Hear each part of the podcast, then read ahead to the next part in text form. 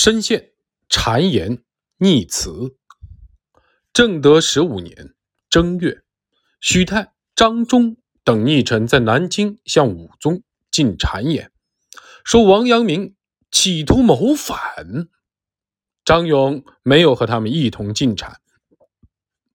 武宗听闻后，便让许泰、张忠等人列举王阳明企图谋反的证据。许泰等人说道。只需遣招之，他必不来。于是武宗颁下圣旨，命王阳明立刻前来谒见。一直敬重王阳明的人品和其忠诚品质的张勇，立刻将许泰、张忠等人的奸计告知了王阳明。王阳明得知以后，立即启程离开南昌，前赴武宗的行在所。许泰、张忠等人害怕自己向武宗进谗的事情被人发现，于是，在王阳明抵达芜湖时，发出伪诏，令王阳明在芜湖待命。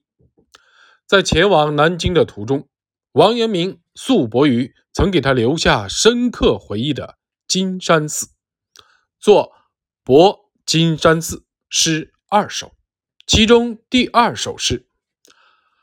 醉入江风酒一醒，片帆西去雨冥冥。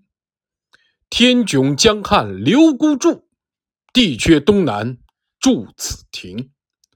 沙主乱更新世态，峰峦不改旧时清。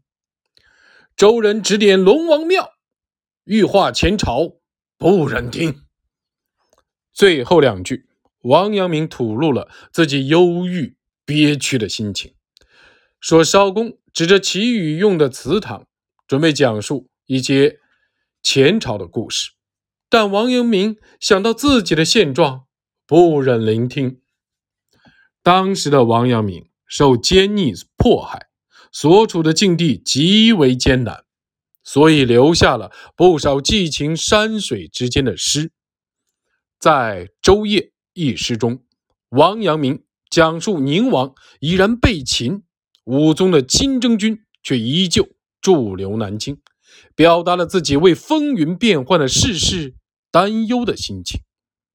王阳明吟道：“随处看山一叶舟，夜深霜月一间愁。翠华此际游何地？画角中宵起树楼。”甲马伤屯淮海北，旌旗初散楚江头。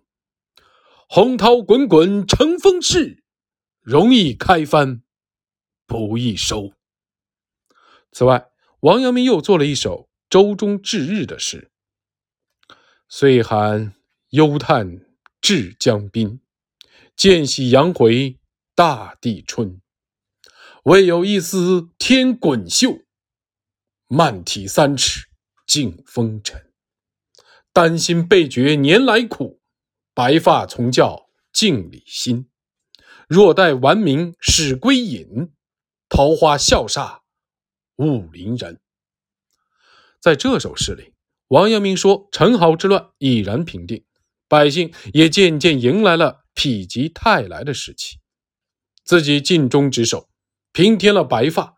天子的府邑却没有立下任何的功劳，虽然自己渴望能像陶渊明《桃花源记》中的武陵人一样，隐居于桃花源中，但等到功成名就之时，就为时已晚了。这首诗表明了王阳明既希望能够隐退，又满怀诚意，期待成为天子府邑的复杂的心情。王阳明担忧陈豪之乱威胁到民众的生活，一直期盼能够救济穷苦的百姓，让百姓生活的安稳富足。下述的《祖风》一诗，便恰如其分地展现了王阳明当时的内心。东江尽说风长北，偏我北来风变南。未必天公真有意，却封人事偶相参。蚕农得暖，堪登霍；破屋多寒，切铺檐。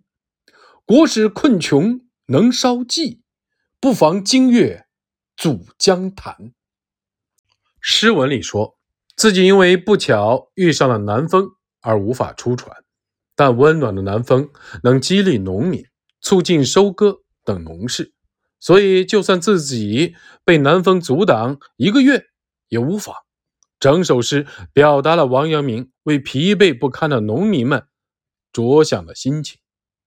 此外，再以相同的韵律答复吴汝贞的诗，用韵答吴汝贞中。王阳明表达了自己面对谗言与诽谤，依旧心如钢铁，不为世间的毁誉褒贬所动的决心。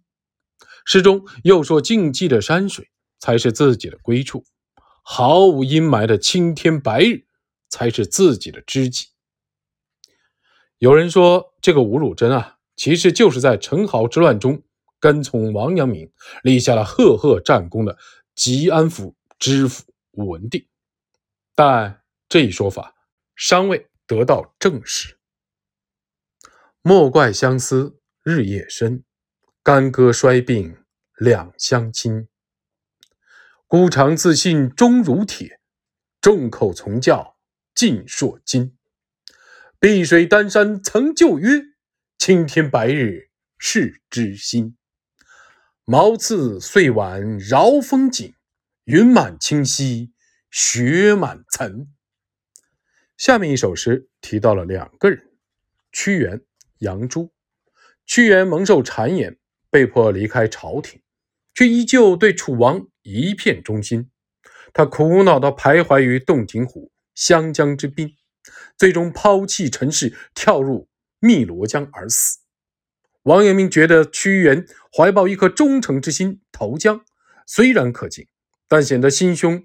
过于狭隘，而对于站在歧路岔口，因不知向南还是向北而哭泣的杨朱，王阳明也觉得颇为可怜。因此，在诗文《过斜山细题》中，王阳明吟道：“曾驾双裘渡海东，倾斜失脚堕天风。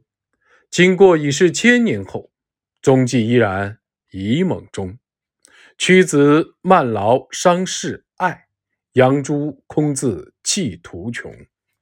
正须作我旷庐顶，濯足寒涛不晓空。